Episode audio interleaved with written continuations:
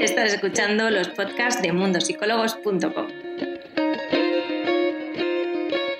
Un espacio dedicado a lograr la calma ante inquietudes emocionales de la mano de expertos de la psicología y la salud mental. Empezamos con el podcast.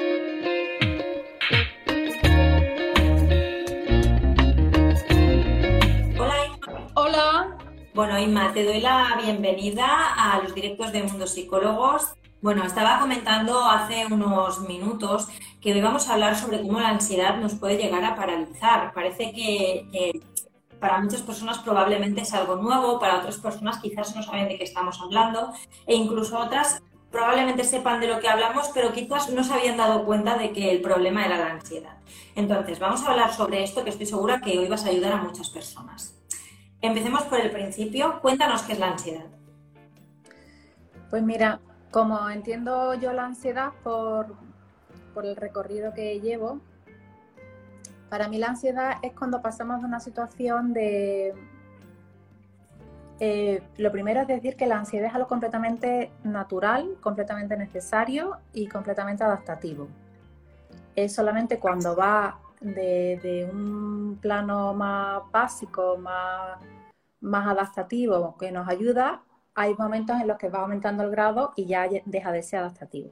Entonces, como, proceso básico, normal y útil, es pasar cuando estamos en un estado eh, cómodo, que mm, sentimos que podemos hacer frente a la situación que estamos viviendo y de pronto se presenta algo como por ejemplo cuando yo he, querido entrar antes en Instagram en este directo y no podía, pues hay, un momento de transición entre la situación que yo estaba antes, que yo había hecho todas las pruebas y todo, parecía que estaba todo bien, ¿no? Por poner un ejemplo, y ahora hay un momento de transición hasta que, por ejemplo, consigo estar en este directo.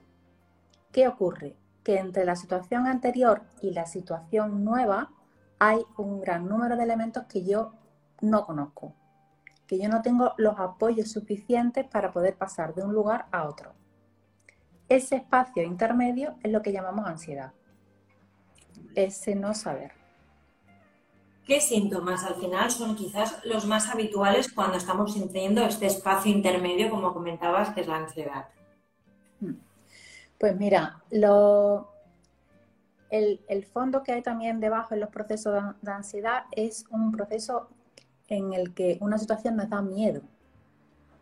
Cuando una situación nos da miedo, hay como tres respuestas mm, básicas muy antiguas para, los seres humanos que tienen que ver con, hay una, situación que nos da miedo, que nos resulta amenazante y podemos luchar contra esa situación, podemos huir de la situación o podemos permanecer paralizados que es la ansiedad también. Entonces, ¿qué ocurre? Que cuando tenemos, aunque, aunque en los momentos actuales lo que nos da miedo y lo que nos resulta amenazante no es tanto físico como era en la antigüedad, sino son más procesos psicológicos, nosotros no podemos huir. por ejemplo, yo ahora mismo no podía huir de mi responsabilidad con este directo. ¿Qué ocurre? Que aunque yo no pueda huir, en mí se activan todos los procesos que se activaban desde antiguo para los seres humanos, es decir, mi corazón empieza a latir muy fuerte, toda mi corriente sanguínea se activa muchísimo, toda mi musculatura se activa. Entonces esto cuando dice la gente, ¡Ah!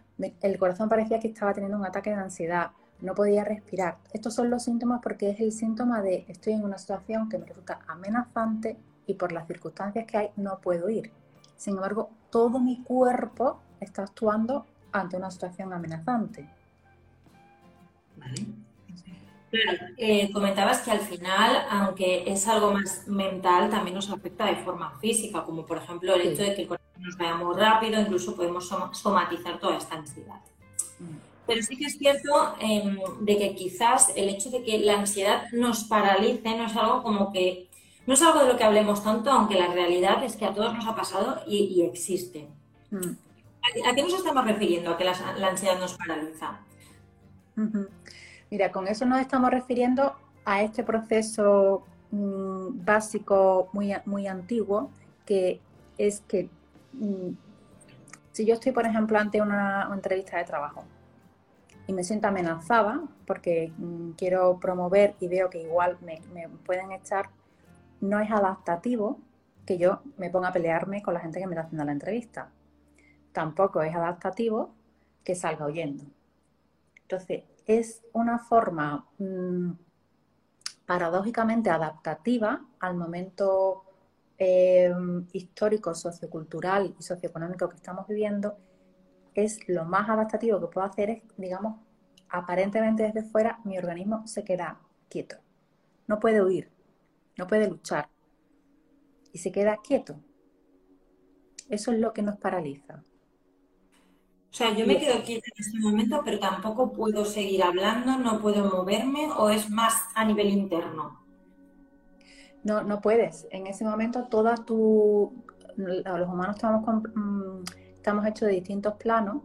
El plano mental, la gente cuando está en un, en un ataque de ansiedad, se le suele decir mm, como intentar hablarle, ¿no? Para calmarle. En ese momento la persona, el plano cognitivo lo tiene, digamos, como muy cerradito, muy cerradito, porque toda, toda la tensión, toda la, eh, toda la excitación en el sentido de activación está en el cuerpo y un poco en lo emocional pero no llega tampoco casi a lo emocional. La persona lo que está es en algo mucho más básico, en algo mucho más corporal. Por eso lo que más calma a una persona que está en un, en un ataque de ansiedad es la presencia de otra persona, es, si puede ser alguien cercano, mucho mejor. Incluso si esa persona no tiene dificultad con el tema, el que haya un cierto contacto físico, un, un cierto estoy aquí. Pero no estoy aquí con palabras, sino estoy aquí con, con un gesto, ¿no? Con, una, con un agarrar, con un sostener. Porque eso nos va llevando a otro plano. ¿Tú crees que, eh, además de cuando una persona le da un ataque de ansiedad, en otros momentos donde nos quedamos paralizados por ansiedad, ¿tú crees que el entorno es consciente de lo que nos está ocurriendo o, o nosotros estamos amplificando más lo que realmente estamos sintiendo?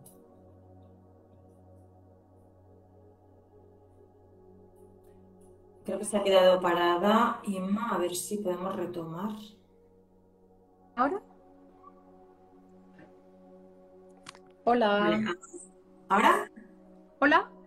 Vale, perfecto. Me habías quedado parada. Inma, ¿me escuchas? Ah, vale. Vale, yo te, escucho bien. Sí, sí, yo te escucho bien. Vale, te em, preguntabas que, que el entorno es consciente cuando nosotros nos quedamos paralizados por ansiedad, si ellos lo notan o somos nosotros quienes notamos como esta emoción muchísimo más amplificada de lo que realmente podría ser? Em, es fundamental el, cuando la persona se va familiarizando de que tiene, le ocurre este tipo de circunstancias, que pueda, cuando ya no está en estas circunstancias, con sus personas más cercanas, poder explicar lo que le pasa. Porque eh, claro, si, no es un ataque, un ataque muy fuerte, sino que es una situación de paralización, de bloqueo, el entorno puede no saberlo. Pero tampoco tiene por qué saberlo todo, el entorno. Sí es importante que lo sepa la gente más cercana, porque es realmente quien le va, quienes le van a poder ayudar en estos momentos como, venga, estoy aquí, puedes seguir hacia adelante. Vale. Entonces, ah, en el momento que nosotros estamos quizás en este momento de parálisis o de bloqueo emocional, ¿Cómo podemos gestionarlo si no tenemos una persona que nos transmita esa confianza, que nos apoye en ese instante? Pues mm, hay una parte que hay que reconocer que, se, va a pasar muy mal. O sea, eso hay que tenerlo muy claro porque no, es ninguna tontería y es posible que vaya, digamos, aumentando más. ¿Qué puede ayudarnos? Em, si el cuerpo nos está pidiendo quedarnos quietos, quedarnos quietos. O sea, no es esto de quiero salir de aquí, quiero salir de aquí, porque el cuerpo está con un nivel de tensión tan brutal que todo lo que sea forzarlo es contraproducente al final. ¿Qué podemos hacer no en ese momento, sino antes? Saber cuáles son las circunstancias que nos van llevando a que ese tipo de situación nos ocurra. Saber ir, identificando cuáles son, digamos, los estresores del ambiente que van mm, que de manera periódica se van presentando en nuestro entorno y poder ir nosotros conociendo mejor para poder prevenir nosotros mismos. Que aún así estamos en esa situación, lo que nos quede de, libertad de elección en ese momento, tocarnos. tocarnos, abrazarnos, sentarnos, dar tiempo a que el cuerpo sobre todo se vuelva a equilibrar. Hemos hablado sobre los bloqueos emocionales, eh, sobre esta ansiedad al final que lo engloba todo, pero ¿piensas que en estos momentos de, quedarse paralizado, incluso de bloqueo emocional, también hay una pérdida de atención por nuestra parte a todas las cosas que están ocurriendo alrededor? Sí, sin duda. No puede ser de otra manera, porque el, como te digo, el cuerpo está tan, tan agitado, aunque no se vea. Hay tanta agitación del corazón, del riego sanguíneo, de toda la musculatura, de, todo el proceso em, respiratorio, que por fuerza no queda espacio, digamos, libre para nuestro, ya te digo, prácticamente ni para nuestro plano emocional y desde luego no para el plano cognitivo. Por eso el hablar, el dar explicaciones en ese momento a la persona mm, es totalmente contraproducente. Pero no es una cuestión de voluntad, o sea, no es que la persona no quiera atender, es que no puede. Es complicado al final porque eh, supongo que al final eh, la solución, entre comillas, para todo esto, ¿no? Es ver el origen de esa ansiedad y gestionarla para no acabar dentro de estas situaciones. Claro, encontrarle un sentido, porque realmente esa ansiedad, aunque parezca mentira, eh, tiene una parte adaptativa. O sea, es de alguna manera está protegiendo a la persona. Entonces, el poder ir descubriendo la persona qué sentido ha tenido el que llega a producirse eso es lo que cuando no se está en el pico de ansiedad puede ayudarle. ¿no? Claro. Inma, estaba leyendo los comentarios de las personas que están hoy aquí viéndonos y una persona nos preguntaba, ¿cómo puedo ayudar a una persona que se paraliza por la ansiedad? Pues si es una persona que, por ejemplo, te encuentras en a mí me ha pasado, ¿no? De encontrarme en una farmacia y una persona que en ese momento está en pleno ataque de ansiedad. Pues pedir eh, un sitio para sentarse, permitir, eh, si, ve, ir con mucho cuidado, porque hay personas que el contacto físico no pueden tolerarlo, ¿no? Pero si vemos que la persona lo puede tolerar de manera muy amable, coger la mano, hacerte presente físicamente. Si es alguien que te encuentras así puntualmente. Claro. Claro, al final es difícil y supongo que si es con una persona que no conoces, además tienes que ir con cuidado en la reacción o en el tipo de ayuda. Totalmente. Así es, sí. Pues Inma, te doy las gracias por haber compartido estos minutos. Espero tenerte nuevamente en otro directo. Ay, sí. Sin tantos, sin tantos contratiempos, no te preocupes. Y, nada, espero que termines de pasar un buen día. Igualmente, muchas gracias, ¿eh, Irene? Muchas gracias. Esperamos que el podcast de hoy te haya gustado. Recuerda que tienes todos estos temas disponibles en nuestro portal web, mundosicólogos.com. Además, puedes ver el vídeo al completo en nuestro Instagram TV en arroba mundosicólogos. Nos vemos en el siguiente podcast.